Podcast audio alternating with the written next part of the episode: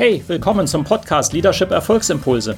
Mein Name ist Volkmar Völzke und in den nächsten Minuten geht es um konkrete Tipps und Ideen für mehr Erfolg und besseres Leadership.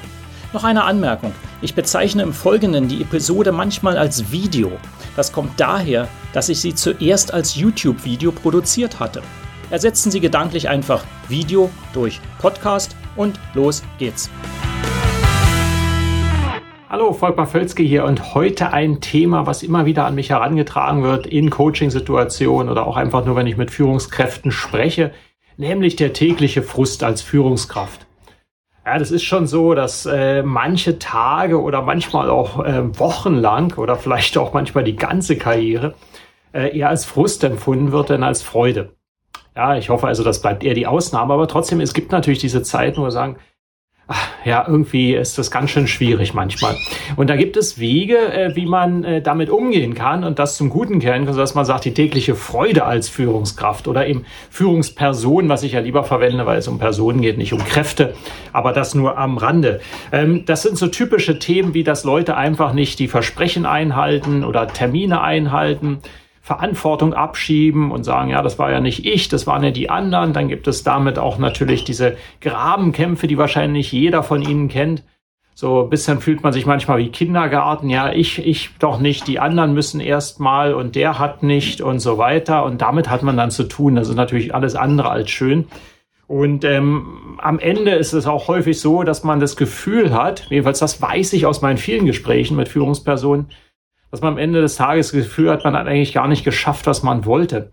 Und das eben, wenn das häufig vorkommt, ist das schon ziemlich frustrierend, dass man mal sagt, man geht morgens voller Energie hinein und dann merkt man am Ende des Tages, ja, habe ich eigentlich ganz etwas anderes gemacht, als ich wollte.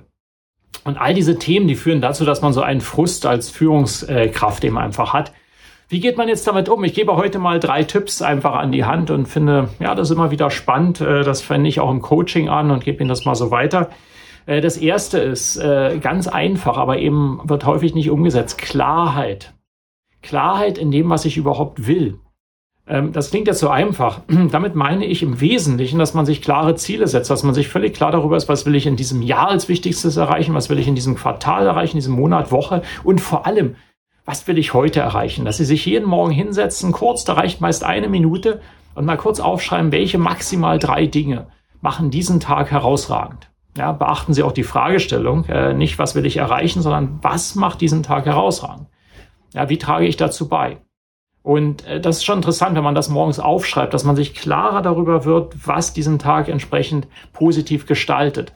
Und dann wird es auch häufiger passieren, dass dieser Tag nicht frustrierend ist, sondern eben positiv ist, weil ich mich darauf programmiere. Also unbedingt morgens diese Klarheit schaffen. Ja, und das nicht, und nicht reaktiv in den Tag hineingehen. Denn dann wird's garantiert oder fast garantiert frustrierend. Das ist Nummer eins. Nummer zwei ähm, zielt darauf ab, wie geht man dann eigentlich um mit so schwierigen Situationen, wenn die auf einen zukommen, wenn irgendwas völlig schief läuft, wenn äh, Leute kommen mit irgendwelchen merkwürdigen Dingen, die, mit denen man gar nichts zu tun haben will. Oder eben die, die Konzernleitung kommt mit irgendwelchen Dingen oder was auch immer das bei Ihnen sein kann. Ähm, es ist, hilft häufig sehr, dass man die richtigen Fragen stellt. Statt, warum ist das jetzt so? Ach Mensch, warum muss das jetzt wieder passieren? Meine Güte, ist das schwierig, könnte man sich lieber eher sagen, ähm, faszinierend, ist sehr interessant, ist spannend, dass das jetzt auch noch passiert. How fascinating. Das geht zurück auf Benjamin Sender, von dem habe ich das gelernt. Äh, ehemaliger weltberühmter Dirigent von dem Boston Symphony Orchestra und der ist auch so als Leadership Coach äh, ein bisschen durch die Welt gereist, sehr gute Reden gehalten. Und der hatte das mal geprägt, ist auch in seinem Buch drin. Ähm, How fascinating. Das finde ich eine ganz hervorragende Entgegnung, wenn einem etwas Ungewöhnliches, Schwieriges entgegenschlägt. Ja, die erste Reaktion ist nicht um Gottes Willen, sondern die ist how fascinating. Was mache ich jetzt damit? Ja, also wenn Sie so begegnen, werden Sie auch weniger Frust, sondern mehr ähm, positive Schwingungen spüren. Ähm, und Nummer drei, Sicherheit schaffen. Was meine ich damit? Es geht einher mit Klarheit. Wenn Sie Sicherheit schaffen, was die Leute von Ihnen erwarten können und was Sie von sich selber erwarten können. Dazu gehört zum Beispiel, dass Sie sagen, okay, in dieser einen Stunde arbeite ich jetzt konzentriert an eigenen Themen und lasse keine Störungen zu.